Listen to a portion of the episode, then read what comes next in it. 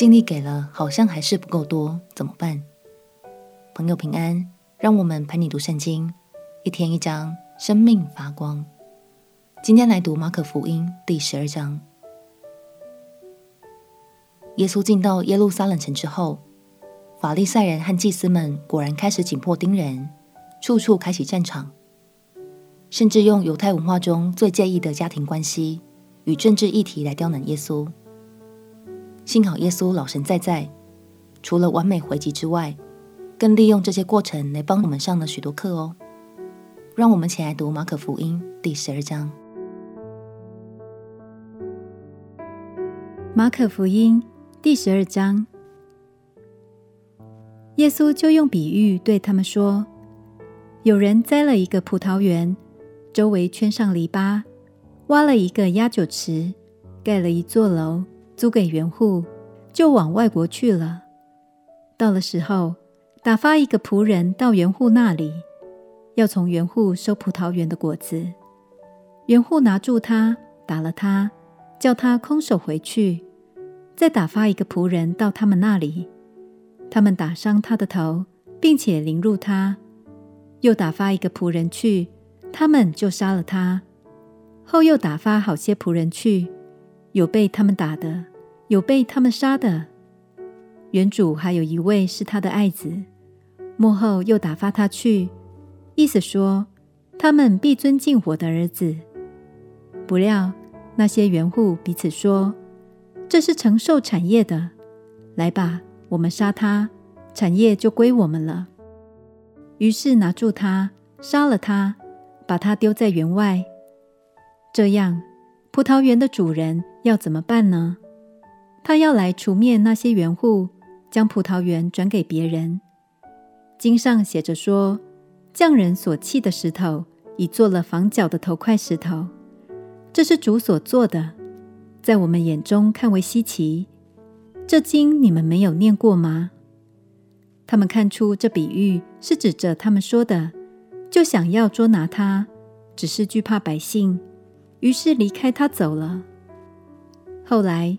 他们打发几个法利赛人和几个西律党的人到耶稣那里，要就着他的话陷害他。他们来了，就对他说：“夫子，我们知道你是诚实的，什么人你都不徇情面，因为你不看人的外貌，乃是诚诚实实传神的道。纳税给凯撒可以不可以？我们该纳不该纳？”耶稣知道他们的假意。就对他们说：“你们为什么试探我？拿一个银钱来给我看。”他们就拿了来。耶稣说：“这像和这号是谁的？”他们说：“是凯撒的。”耶稣说：“凯撒的物当归给凯撒，神的物当归给神。”他们就很稀奇他。撒都该人常说没有复活的事。他们来问耶稣说。夫子，摩西为我们写着说：人若死了，撇下妻子，没有孩子，他兄弟当娶他的妻，为哥哥生子立后。有弟兄七人，第一个娶了妻，死了，没有留下孩子；第二个娶了她，也死了，没有留下孩子；第三个也是这样。那七个人都没有留下孩子。末了。那妇人也死了。当复活的时候，她是哪一个的妻子呢？因为他们七个人都娶过她。耶稣说：“你们所以错了，岂不是因为不明白圣经，不晓得神的大能吗？人从死里复活，也不娶也不嫁，乃像天上的使者一样。论到死人复活，你们没有念过摩西的书？”荆棘篇上所在的吗？神对摩西说：“我是亚伯拉罕的神，以撒的神，雅各的神。神不是死人的神，乃是活人的神。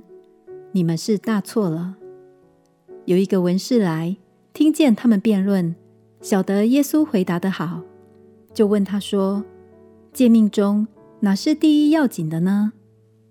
耶稣回答说：“第一要紧的。”就是说，以色列啊，你要听，主，我们神是独一的主。你要尽心、尽性、尽意、尽力爱主你的神。其次就是说，要爱人如己。再没有比这两条诫命更大的了。那文士对耶稣说：“夫子说，神是一位，实在不错。除了他以外，再没有别的神，并且尽心、尽志、尽力爱他，又爱人如己，就比一切燔祭和各样祭祀好得多。”耶稣见他回答的有智慧，就对他说：“你离神的国不远了。”从此以后，没有人敢再问他什么。耶稣在殿里教训人，就问他们说：“文士怎么说基督是大卫的子孙呢？”大卫被圣灵感动，说：“主对我主说，你坐在我的右边，等我使你仇敌坐你的脚凳。”大卫既自己称他为主，他怎么又是大卫的子孙呢？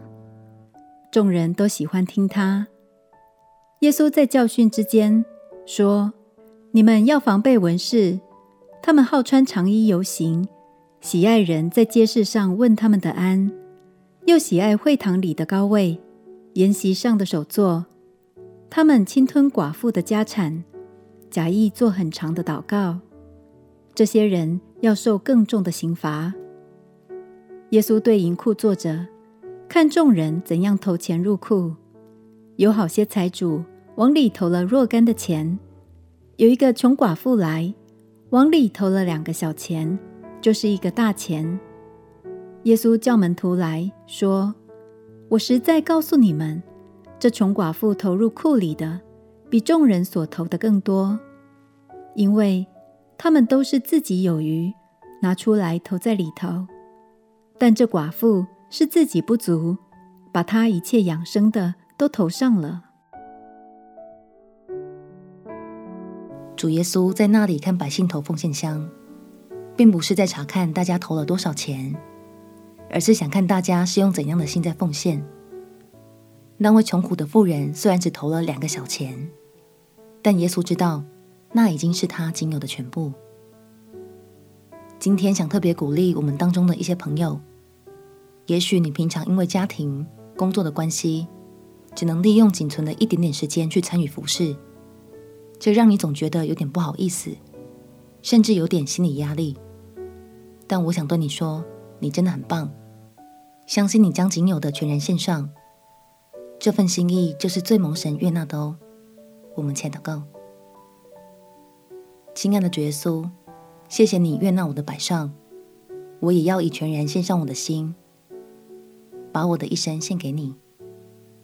祷告奉耶稣基督的圣名祈求，阿门。你甘心乐意全然摆上的一切，神都有看见。陪你读圣经，我们明天见。耶稣爱你，我也爱你。